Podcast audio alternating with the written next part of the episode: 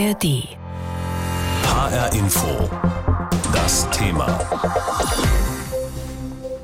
Es ist noch nichts entschieden. Nach den bisherigen Auszählungen kommt keiner der beiden Spitzenkandidaten in der Türkei auf die erforderliche absolute Mehrheit. Erdogan ist knapp darunter, Kilic Darulu einige Prozentpunkte weiter entfernt davon. Es sieht also nach Stichwahl aus. Bei der Stimmabgabe war der Oppositionskandidat Kilic Darulu noch sehr zuversichtlich. Wir alle haben die Demokratie sehr vermisst. Wir alle haben es vermisst, uns zu umarmen. Ab jetzt werden wir hoffentlich sehen, wie der Frühling in dieses Land einkehrt und auch bleibt. Besonnen startete Erdogan-Herausforderer Kemal Kilicdaroglu mit diesen Worten und seiner Stimmabgabe in Ankara in diesen Wahltag. Kurz darauf folgte der Urnengang des Amtsinhabers Recep Tayyip Erdogan. Er gab seine Stimme in der Millionenmetropole Istanbul ab. Zu diesem Zeitpunkt ist noch unklar, ob er seine Macht erhalten kann. Ich wünsche von Gott, dass er unserem Land und unserer Demokratie heute Abend nach der Stimmenabgabe eine gute Zukunft beschert. Am Abend ist es in der türkischen Millionenmetropole Istanbul mucksmäuschenstill. In der sonst so lauten Stadt ist kaum etwas zu hören. Cafés und Restaurants bleiben weitgehend leer. Die Menschen sitzen zu Hause, gebannt vor ihren Fernsehern. Die Wahl in der Türkei wird zum Nervenkrimi. Die ersten Auszählungen am frühen Abend zeigten Amtsinhaber Erdogan zunächst mit einem immensen Vorsprung vorne. Fast 60 Prozent der Stimmen gehen auf sein Konto. Ein Schock für Anhänger der Opposition lag sie mit ihrem Kandidaten Kilic Darolu vor der Wahl in Umfragen vor Erdogan. Doch dann schmilzt sein Vorsprung. Die vorläufigen Ergebnisse sind noch nicht da und dennoch führen wir mit Abstand. Der Gewinner dieser Wahlen ist, unabhängig von den Zahlen und Prozenten der Kandidaten und Parteien, ist ohne Zweifel unser Land, unsere Nation. Erdogan gibt sich in der Nacht vor jubelnden Anhänger siegesgewiss. Eine Stichwahl ist inzwischen wahrscheinlich. Erdogan liegt unter 50 Prozent. Auch Kilic Darolu trat in der Nacht gemeinsam mit den Parteichefs seines Sechser Wahlbündnisses vor die Presse.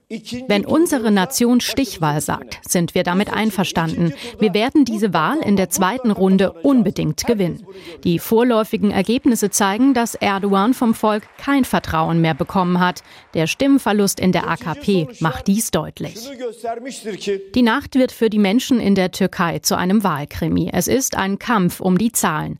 Die Opposition zweifelte die veröffentlichten Zahlen der staatlichen Nachrichtenagentur Anadolu immer wieder an. Istanbuls Bürgermeister Ekrem Imamoglu, ebenfalls CHP-Mitglied, rief die türkische Bevölkerung auf, diesen Zahlen Zahlen nicht zu trauen.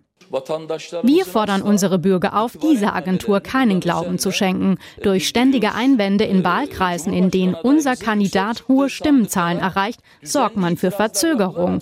Welche Anadolu zum Vorwand nimmt, diese Zahlen noch nicht ins System einzuspeisen, das ist der Grund für den falschen Eindruck, der entsteht.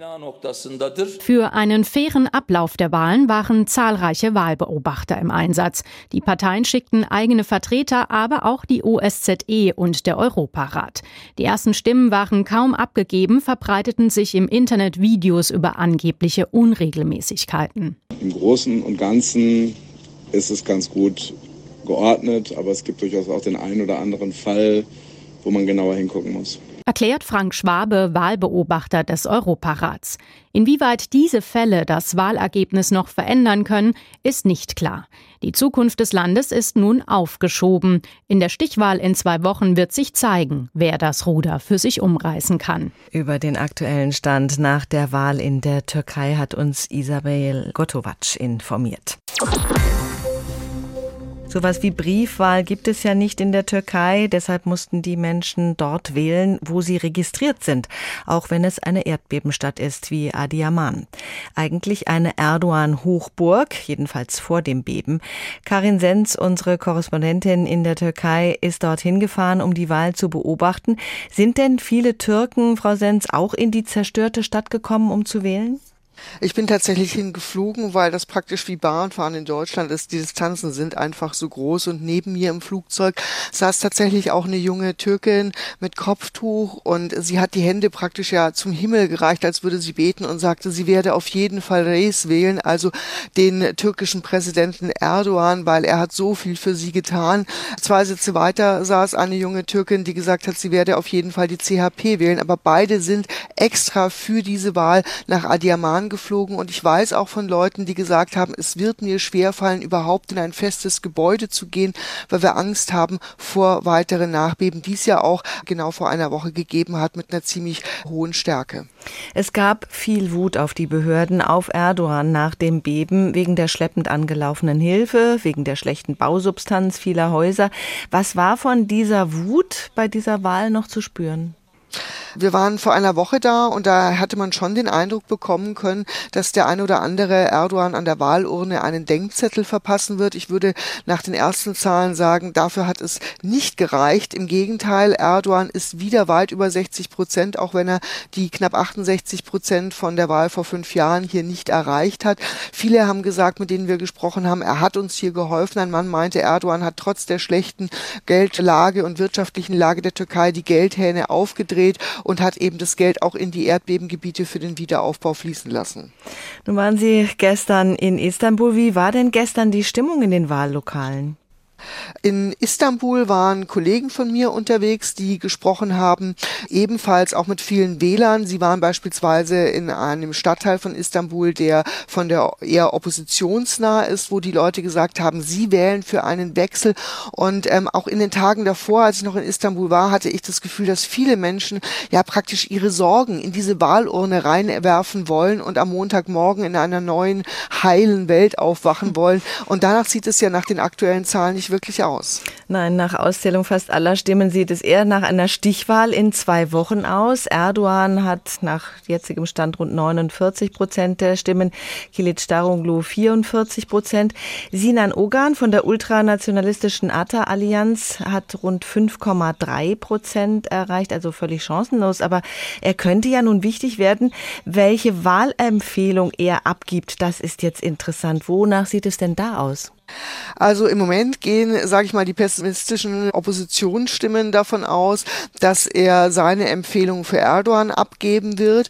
Es ist ja so, dass äh, keiner der beiden Kandidaten eben diese absolute Mehrheit von 50 Prozent erreicht hat. Sprich, wir werden also am 28. Mai nach der aktuellen Lage zumindest eine Stichwahl bekommen. Und da wird es sicherlich für Kilic Darulu, den Herausforderer von Präsident Erdogan, nicht einfach werden, wenn eben Oan diese Wahlempfehlung abgeben wird. Es kommen aber auch noch andere Faktoren dazu. Wie gesagt, viele Leute sind extra jetzt für diese Wahl ins Erdbebengebiet gereist. Viele, die im Tourismus arbeiten, fangen später an in der Saison, weil sie diese Wahl noch an ihrem Heimatort erledigen wollten und müssen jetzt praktisch möglicherweise nochmal zwei Wochen warten, um dann in die Saison einzusteigen. Also nochmal zwei Wochen weniger, wo sie Geld verdienen werden. All das sind Faktoren, die möglicherweise jetzt gegen Kilic Darulu sprechen, denn gerade an den Gebieten, beispielsweise am Mittelmeer um äh, Antalya, aber auch an der Ägäis, um Bodrum, Izmir.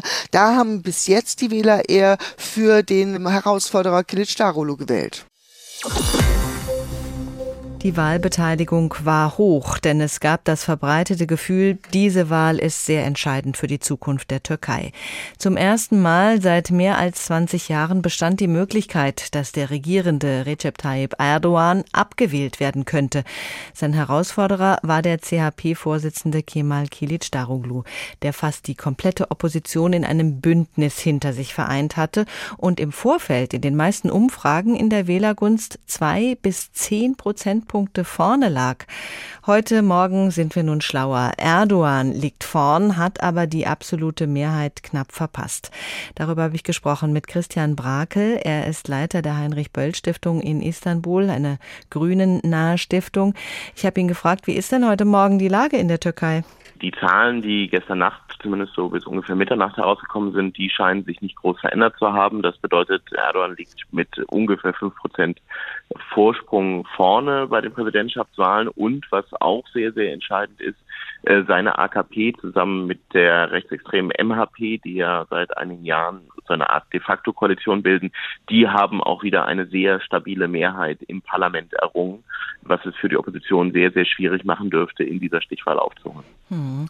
Im Vorfeld hat man ja angenommen, dass es vielleicht anders aussehen könnte und man hat auch angenommen, dass dann vielleicht Krawalle entstehen würden auf den Straßen, zumindest Unruhe. Ich glaube, das Gegenteil war der Fall, ne? Gespenstische Stille. Genau, es war wirklich sehr, sehr ruhig. Die Opposition hatte explizit ihre Anhängerinnen und Anhänger dazu aufgerufen, zu Hause zu bleiben, eben auch nicht auf die Straße zu gehen. Ich glaube, was sie gesehen haben, irgendwie war so eine angespannte Stille und dann eben vor allem bei den Oppositionsanhängern einfach große Enttäuschung und äh, auch so eine Art Depression, weil ja viele gedacht haben, okay, jetzt kommt vielleicht doch der Wandel, sich vielleicht auch von diesem eigenen Enthusiasmus der Oppositionsparteien haben mitreißen lassen. Jetzt also mit hoher Wahrscheinlichkeit nochmal zwei Wochen Wahlkampf. Wie können die beiden Kandidaten jetzt noch zulegen? Auf welche Themen werden sie sich mutmaßlich konzentrieren? Es gibt zwei Themen, die sich schon abzeichnen und die beide natürlich nicht unbedingt was Gutes verheißen. Das eine ist, Erdogan hat gestern auch schon in seiner Siegesrede gesagt, wir kontrollieren das Parlament und äh, wenn jetzt jemand anders als Präsident gewählt werden würde, dann hätten wir eine nicht funktionierende Regierung. Hm. Das kann doch eigentlich keiner wollen. Das bedeutet, darum wird es einmal gehen und ich denke, das wird auch ein sehr entscheidendes Argument für viele Wählerinnen und Wähler sein. Und das Zweite ist, dass äh, Sinan Oran, dieser dritte Kandidat, der ja bei gut fünf Prozent liegt, schon zwei Themen besetzt. Das eine ist vor allen Dingen eine starke Ablehnung äh, von Geflüchteten, vor allen Dingen syrischen Geflüchteten im Land. Das bedeutet die Verführung für beide Seiten, da nochmal anzuziehen und taffere Positionen zu versprechen. Die wird sehr, sehr hoch sein. das zweite Thema, was er gesetzt ist, hat, ist zu sagen, solange es die Zusammenarbeit mit dieser linkskurdischen HDP beziehungsweise den türkischen Grünen gibt, solange kann er die Opposition nicht unterstützen.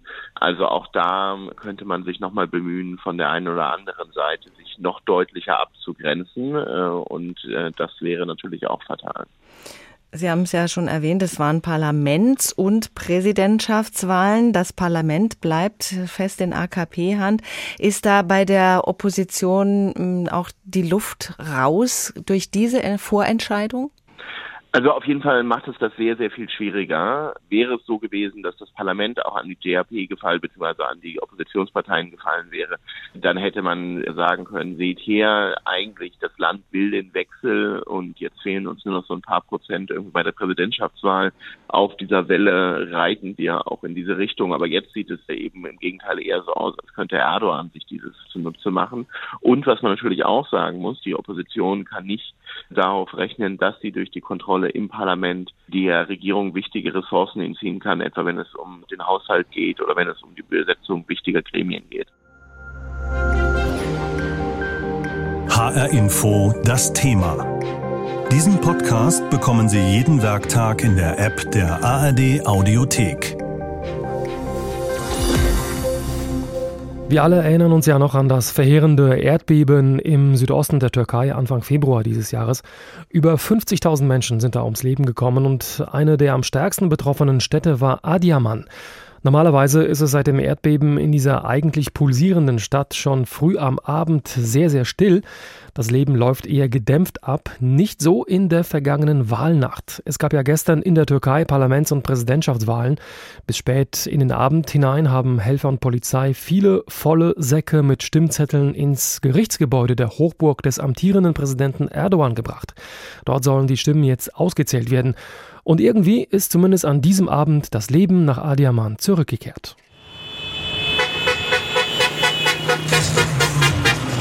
Zu einem ganzen Autokorso reicht es nicht auf der Hauptstraße vor der Parteizentrale der Erdogan-Partei AKP, aber immer wieder fahren Mopeds und Autos mit Musik und Fahnen vorbei. Hatice ist zu Fuß auf dem Heimweg. Ich gehöre zu den AKP-Frauen. Erst haben wir uns gefreut, aber dann ist die Stimmung ein bisschen gekippt. Aber hoffentlich wird schon alles gut. Ihr weiß gemustertes Kopftuch reicht tief ins Gesicht, verdeckt aber nicht ihr Lachen. Erdogan hat hier in Adiaman wahrscheinlich ähnlich gut abgeschnitten wie bei den letzten Wahlen vor fünf Jahren.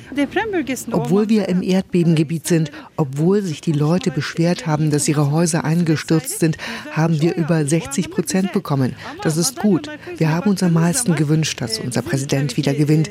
Aber nicht, dass sich alles noch mal zwei Wochen länger zieht. Das wird uns belasten. Denn in der Nacht zeichnet sich ab, dass weder Präsident Erdogan noch sein Herausforderer Kilic Darulu türkeiweit über 50 Prozent haben. Zu dieser Zeit kommen im Gerichtsgebäude in Adiaman immer noch weiße Säcke mit ausgezählten Stimmzetteln an. Mitten in dem Trubel steht Kenan Doğan von der oppositionellen I-Partei und erklärt, die Wahlsäcke werden von den Wahlvorstehern hier abgegeben, die gehen dann an den Wahlvorstand und der gibt die Daten in den Computer ein. Wenn es einen Einspruch gibt, werden die Stimmen neu ausgezählt. Wenn es keinen Einspruch gibt, sind sie gültig. In einem großen Raum im Keller stempeln sie Zettel. Im Konferenzsaal dahinter sitzen Männer auf einem Podest und tippen in den Computer. Dazwischen überall Wahlbeobachter der Parteien und der Anwaltskammer. Der Rechtsanwalt Bilal Doan ist der Chef der regierungskritischen Organisation. Deren Mitglieder waren tagsüber schon bei allen Wahlbüros. Er zieht eine vorsichtige Bilanz. Die meisten Probleme wurden direkt in den Wahllokalen gelöst, weil wir eingegriffen haben. Aber wenn unsere Freunde, die Anwälte, nicht da gewesen wären, wenn sie nicht eingegriffen hätten, dann hätte es schon kritisch werden können.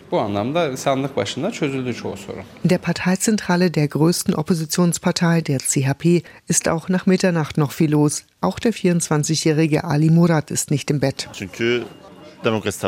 Weil wir um die Demokratie kämpfen. Die Ergebnisse sind noch nicht sicher, denn die Zahlen, die verschiedene Seiten bekannt geben, passen nicht zusammen. Sie sitzen im grellen Neonlicht zusammen und rauchen. Die Siegesparty ist verschoben. Heute Nacht werden wir unseren Glauben an den Sieg auf jeden Fall noch nicht verlieren. Wir werden die Äußerungen unserer Parteiführung weiter verfolgen. Der Frühling kommt vielleicht später, aber er wird kommen. Die CHP hat im Wahlkampf damit geworben, dass sie den Frühling bringt und alles besser wird. Die Wahlnacht in der Erdogan-Hochburg Adiaman im Südosten der Türkei, da wo das verheerende Erdbeben im Februar dieses Jahres stattfand. Unsere Korrespondentin in Istanbul, Karin Sens, hat darüber berichtet. Sie ist und befindet sich gerade dort im Südosten der Türkei. Der türkischstämmige stellvertretende Vorsitzende der deutsch-türkischen Parlamentariergruppe, Majid Karametolu, durfte nicht wählen. Er hat nur die deutsche Staatsbürgerschaft. Aber natürlich hat der SPD-Politiker diesen Wahlsonntag gestern in der Türkei sehr genau verfolgt und ich habe mit ihm darüber sprechen können. Ich habe ihn gefragt, Herr Karametolu, in den Umfragen hatte Kilic Darolu die Nase vorn und man konnte den Eindruck gewinnen, dass eine Mehrheit in der Türkei einen Wechsel will, frischen Wind. Auch sie waren von der Niederlage Erdogans überzeugt. Die Rechnung ist erstmal nicht aufgegangen, zumindest in der ersten Runde nicht. Ist die Wechselsehnsucht im Ausland größer als in der Türkei? Nein, im Ausland, also in Deutschland zum Beispiel, ist sie eher geringer als in der Türkei. Allerdings muss man sagen, dass Erdogan natürlich mit allen Mitteln versucht hat, und er hat ja große Mittel zur Verfügung. Er kontrolliert praktisch die ganzen Medien. Er hat äh, mit all den Möglichkeiten, die er hat, Kılıçdaroğlu in die Ecke der Terrororganisation PKK gestellt. Das hat offensichtlich bei einigen verfangen.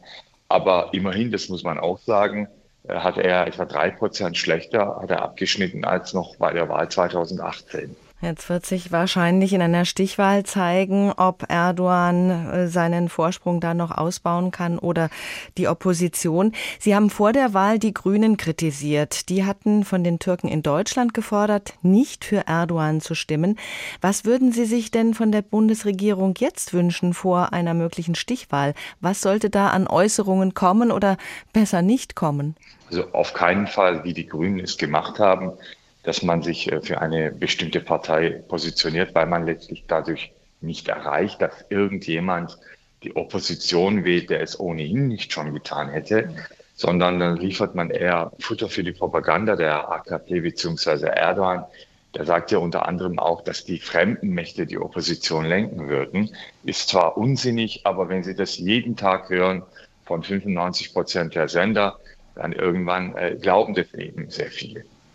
Jetzt kämpfen natürlich beide Kandidaten wieder um jede Stimme, auch bei den Türken in Deutschland. Es ist eigentlich verboten, hier Wahlkampf zu machen, aber der hat natürlich trotzdem stattgefunden, allerdings unter dem Radar der Öffentlichkeit. Was erwarten Sie da in den kommenden zwei Wochen? Wie heftig wird das Ringen um die Gunst der Türken hierzulande?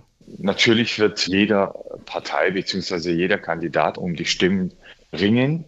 Aber ich kann mir nicht vorstellen, dass das jetzt irgendwelche außergewöhnlichen Ausmaße, wie wir es jetzt schon gesehen haben in den letzten Wochen, dass es da irgendetwas Außergewöhnliches äh, sich ereignet, das denke ich nicht. Ich meine, im Großen und Ganzen sind die Wahlen ja auch nicht nur in der Türkei, sondern auch in Deutschland absolut friedlich und äh, geordnet gelaufen. Und ich gehe davon aus, dass dies äh, diesmal auch so erfolgen wird in der Stichwahl. Wie viel Neuerung und Rückbesinnung auf die Demokratie trauen Sie dem Sechserparteienbündnis mit Spitzenkandidat Kilic Daruglu denn eigentlich zu? Da sind ja auch durchaus konservative und sehr religiöse Kräfte dabei. Ja, letztlich in dem Sechserbündnis machen ja die JHP und die I-Partei, diese zwei, machen äh, den absoluten Kern aus. Die anderen Parteien haben ja gerade zusammengenommen vielleicht zwei, drei Prozent. Mhm. Und das muss man sehen und da muss man wissen, dass sowohl die I-Partei als auch die JHPR für einen säkularen Staat stehen und äh, die für eine Stärkung der Demokratie stehen. Ich glaube, dass der Sechsertisch schon einen Reformkurs äh, fahren würde. Allerdings muss man sagen, dass er die Parlamentswahlen auch, so wie es aussieht, die AKP mit der MHP zusammen gewonnen hat und zusammen die Mehrheit im Parlament stellt. Sie waren davon überzeugt, dass Erdogan eine Niederlage einstecken muss. Äh, wie sehen Sie es jetzt vor dieser Stichwahl? Nun, ich sage mal so, es ist natürlich aus seiner Sicht eine Niederlage, dass er drei Prozent verloren hat und äh, im ersten Wahlgang das nicht entschieden worden ist. Natürlich hat er einen Vorsprung. Es ist auch ein psychologischer Vorteil, dass er die Mehrheit im Parlament stellt aber dennoch, äh, man weiß natürlich nicht, wie der zweite Wahlgang aussieht. Er wird jetzt auch wieder alle Register ziehen. Es kann natürlich zum Beispiel sein, dass viele junge Menschen gar nicht wählen gegangen sind, die eigentlich gegen ihn waren. Und möglicherweise könnte sich das ändern im zweiten Wahlgang. Man muss auch gucken, wie der Kandidat Sinan Oğan äh, reagiert, also welches Lager er äh, unterstützen wird. Es ist offen im zweiten Wahlgang, aber mit Vorteilen für Erdogan. HR Info. Das Thema. Wer es hört, hat mehr zu sagen.